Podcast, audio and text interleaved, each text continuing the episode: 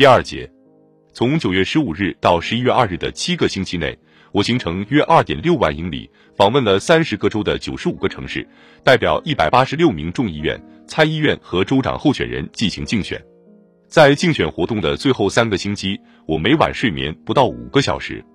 选举前几天，艾森豪威尔做了一个能使人们更紧密的团结在他身边的典型的宽容大度的姿态。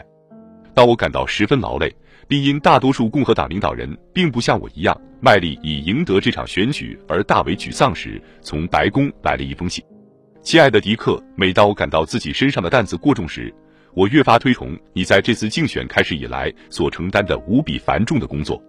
你亲自一天接一天、一周又一周进行了这场任务艰巨、使人心力交瘁的竞选运动。你在这样做的时候，从未因需要耗费漫长的时间和大量的精力以及旅途劳顿而表现出丝毫畏缩。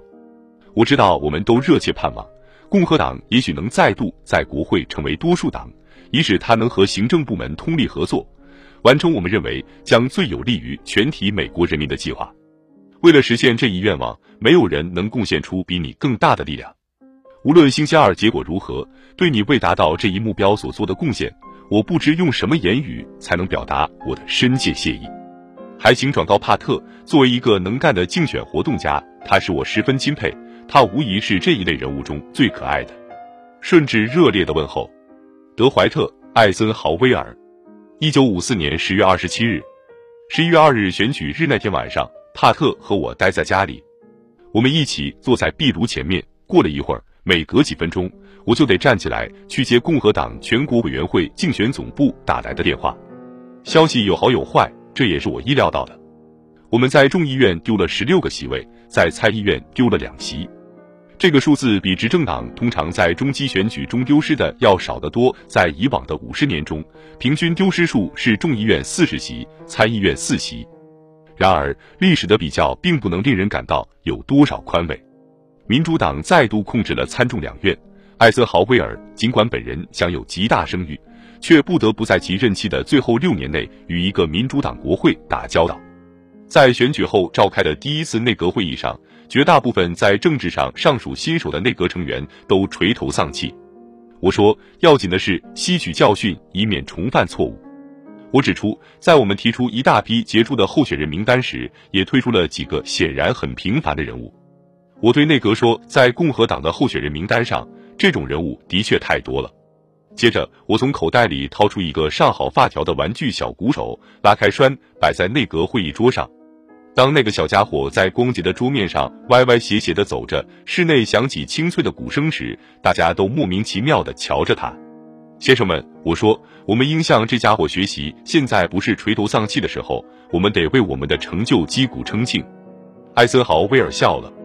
一九五四年的选举向我提出了一些伤脑筋的问题。很明显，艾森豪威尔仍准备保持他那副全民总统的姿态，只要我们还是搭档。党派竞选活动的艰巨任务，肯定就得由我去承担，还得如此这般的再搞两年，想想这个前景，就有点让人不寒而栗。同样很明显，我将继续成为民主党的第一号攻击对象。艾森豪威尔声誉太高，他的超脱战略又极为成功，攻击他显然是吃力不讨好。但我却站在第一线，是个最合适的靶子，而且我的竞选活动越有成效。许多民主党人及其在新闻界的支持者就会越下定决心，非打垮我不可。虽说基金危机事件已使我的脸皮练厚了，但对把我描绘成古惑家、骗子手，或像《华盛顿邮报》赫布洛克漫画栏所画的栖息在阴沟里的动物，我仍感到愤愤不已。当这种漫画越来越成为人身攻击时，我有时简直不明白什么叫党派斗争，什么叫虐待狂了。我的几个女儿已快到懂事的年龄了。帕特和我都不希望他们的爸爸一年一度成为美国政界的坏蛋。在一九五四年选举的最后一个星期，当时我已十分疲劳，几乎记不起休息是一种什么滋味的时候，我决定这是我最后一次竞选活动了。我开始越来越想到，约两年半前在共和党芝加哥代表大会期间，莫里·乔蒂娜说的话。我在四十四岁辞去副总统时，完全可以写出自己的候选人名单了。当我在选举前夕做一次全国电视广播演说时，我便已决定不再在一九五六年参加竞选了，除非有特殊情况改变了我的主意。选举日那天，在我们飞回华盛顿途中，我打开了公文包，最上面有一卷文件，里面有几页我手写的选举前夕的广播稿。乔蒂娜坐在我旁边的座位上，我把稿子递给她。莫里，这是我最后的竞选演说稿。我对他说：“你也许愿意把它当做纪念品保存起来，这是最后一份，因为从此以后我绝不再搞这类活动了。”